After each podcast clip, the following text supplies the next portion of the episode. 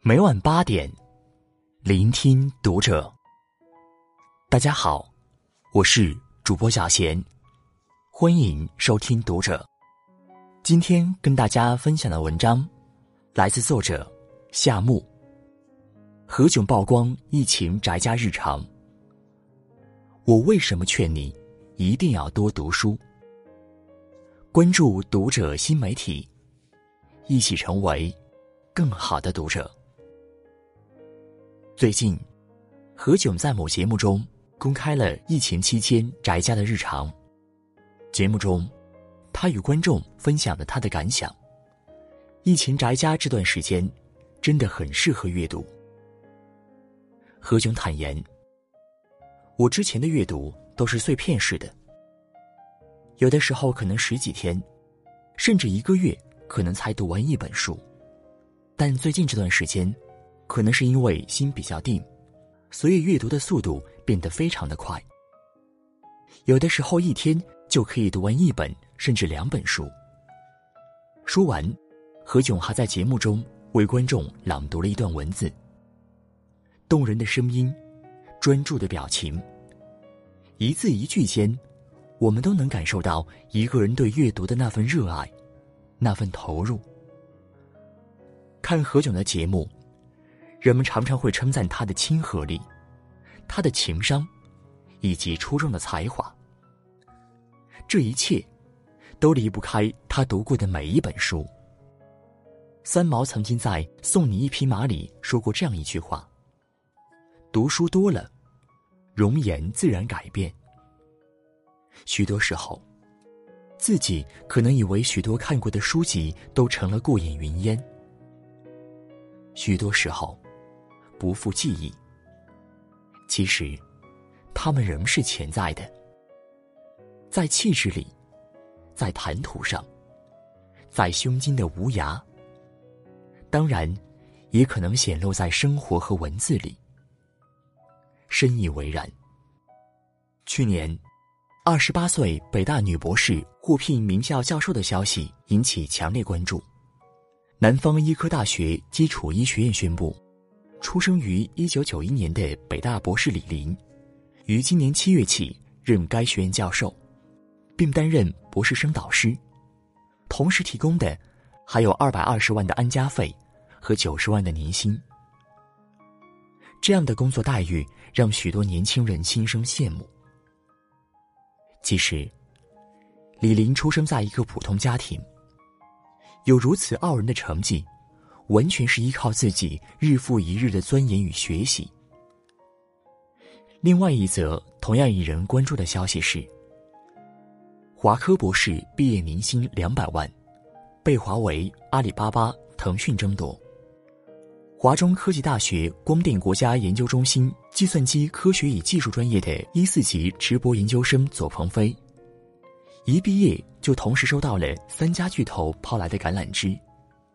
面对自己取得的成绩，左鹏飞说的最多的话就是：“真的很感谢过去那么拼命的自己。”左鹏飞还谦虚的补充道：“希望自己能在专业领域做到更大更强。”还有，拿到《奇葩说》六 B B King 的詹青云，他曾直言：“我就是一个靠读书考试改变命运的人。”因为坚持阅读，詹青云被称为在地铁上读庄子的人。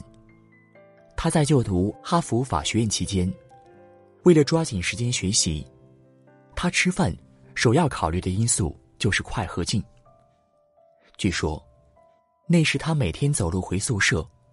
听到教堂的钟声，都恨不得自己能走得更快一点。央视名嘴白岩松说过一段话：“不读书，你拿什么和别人拼？财富还是智慧？经验还是人脉？这些你都有吗？”作为大多数普通家庭出来的孩子，不拼考试，你要跟人家拼素质和见识。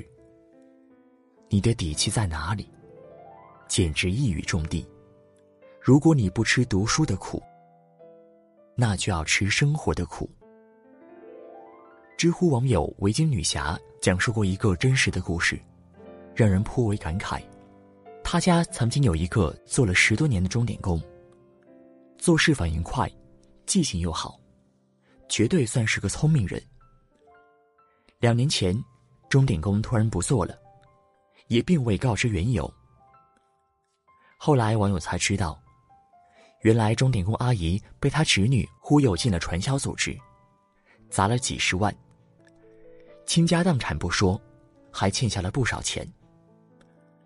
网友曾听过那套传销词，明显漏洞百出，连个产品都没有，就忽悠说是能轻松赚上几百万。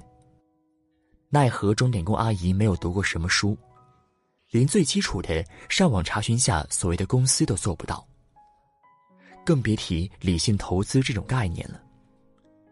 回忆起这事儿，网友不禁感慨：他并不比钟点工阿姨聪明。但因为读书学习，有着更高的眼界。知乎上有这样一个提问：那些出身底层的孩子，假如当时没有考上九八五或者二幺幺，会损失和错过什么？有一个六点七千的高赞回答，其中两句直击人心：这个社会正在经历你跑步都跟不上的时代。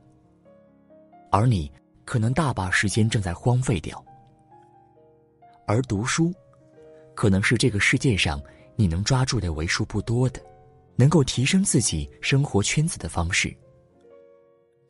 不得不说，这个世界正在严惩那些不读书的人。前段时间，衡水中学又因为学生太拼上了一次热搜。疫情期间。